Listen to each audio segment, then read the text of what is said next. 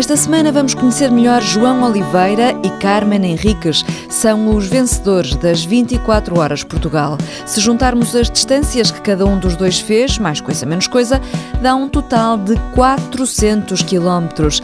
Já estão cansados? Então ponham os olhos nos 72 anos de Annalise Silva e nos 105 de Hidekishi Miyazaki. Parece que descobriram o elixir da eterna juventude. Antecipamos ainda o táxi, cujas inscrições já estão esgotadas. Better not stop, better not stop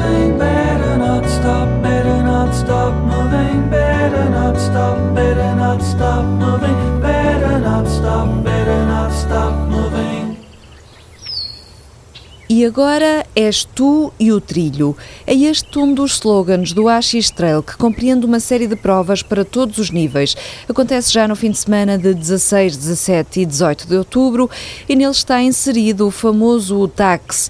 O organizador João Lamas diz que são trilhos em estado puro e faz notar que AX significa aldeias de xisto. São aldeias únicas, aldeias que têm uma autenticidade muito própria, eh, onde as pessoas se apercebem da ruralidade deste território, eh, mas fundamentalmente acho que a palavra que melhor define é a autenticidade, a autenticidade dos povos serranos, de aldeias com características muito próprias, vivências muito próprias. Conjugamos aqui as duas coisas, essa parte das próprias aldeias e das pessoas com a beleza natural da paisagem, não é? Sem dúvida. Nós também vimos muito isto da parte turística, ou seja, a pessoa vem para um evento desportivo, mas pode aproveitar e fazer turismo, passar o fim de semana, conhecer um pouco da realidade das pessoas que vivem nestas aldeias.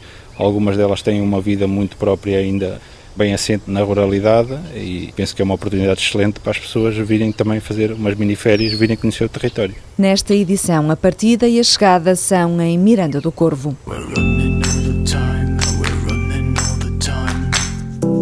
Já daqui a uma semana, a edição da corrida no Parque à Noite este ano tem um atrativo extra.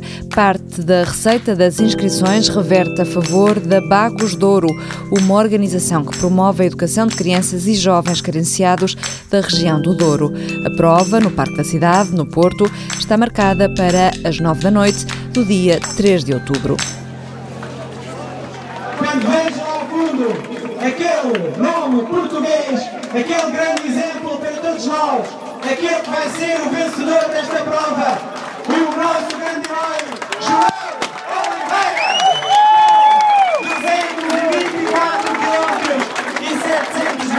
224 quilómetros.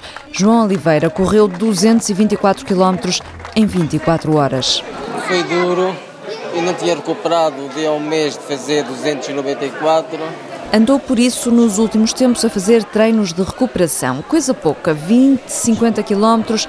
Chegou a Valdecambra e, para ganhar a prova, fez as 24 horas seguidas, a correr e sem dormir. Até três noites aguento. Sem dormir nada? Sem dormir nada. Beber, volta sim, volta não, bebia sempre.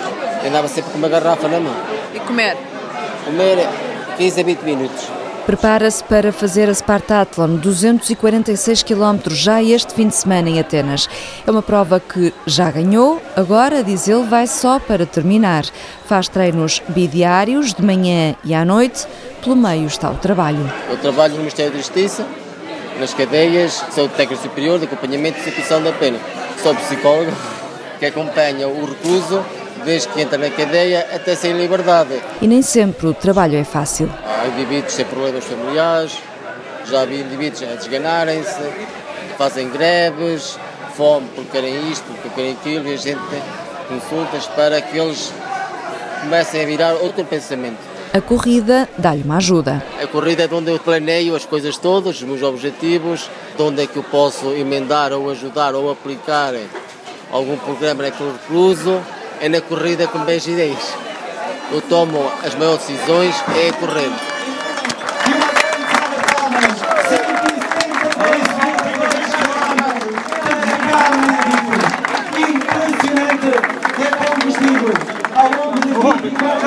Carmen Henrique já trata os pódios por tu e é conhecida por correr sempre a sorrir.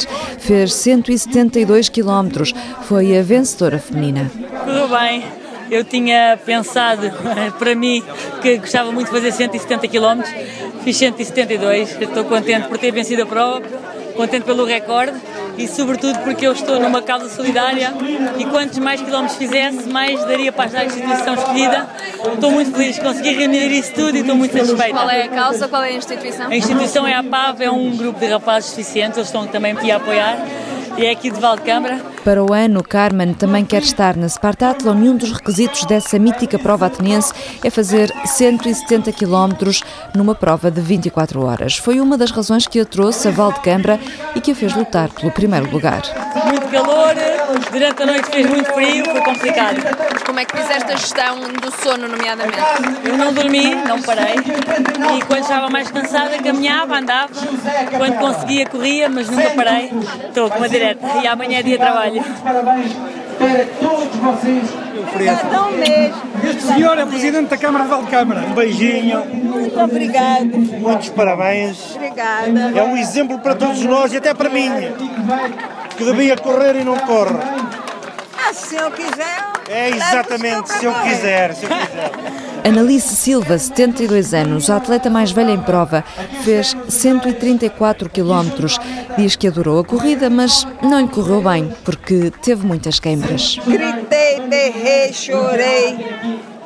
Mas depois passou e eu continuei a prova. Perseverança, resistência. Este domingo podem encontrá-la no Grande Trail da Serra d'Arga. Eu, corro todos os domingos. Eu vou a Arga. No outro eu vou a do Pedro Marinho, irmão daquele atleta que morreu, João. do João. 72 anos, esta mulher não para, mas garante a pé juntos que não tomou o elixir da eterna juventude. Não, mas um dia eu vou descobrir para eu tomar, para isso nu- nunca acabar. Quem já o descobriu de certeza foi o japonês Hidekishi Miyazaki, Walter Madureira. Aos 105 anos é o atleta mais velho do mundo. 42 segundos e 22 centésimos para fazer 100 metros. O recorde já foi reconhecido pelo livro do Guinness. À partida, cinco atletas. Miyazaki arranca na pista mais à direita, no corredor 7, com calções e camisola vermelha. Rapidamente perde andamento em relação aos adversários, que mostram mais poder no sprint. Os primeiros cortam a linha de chegada e esperam para aplaudir aquele que seria o novo recordista mundial.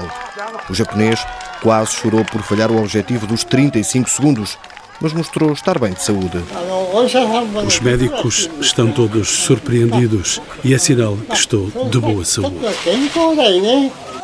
Já sorridente para as objetivas, Miyazaki imita Usain Bolt, reclinando o corpo e apontando para o céu, na chamada pose de raio. Fresco que nem uma alface, quase que podia ter participado nas 24 horas de Portugal. 24 Hour Party People, Happy Mondays, boa semana e boas corridas.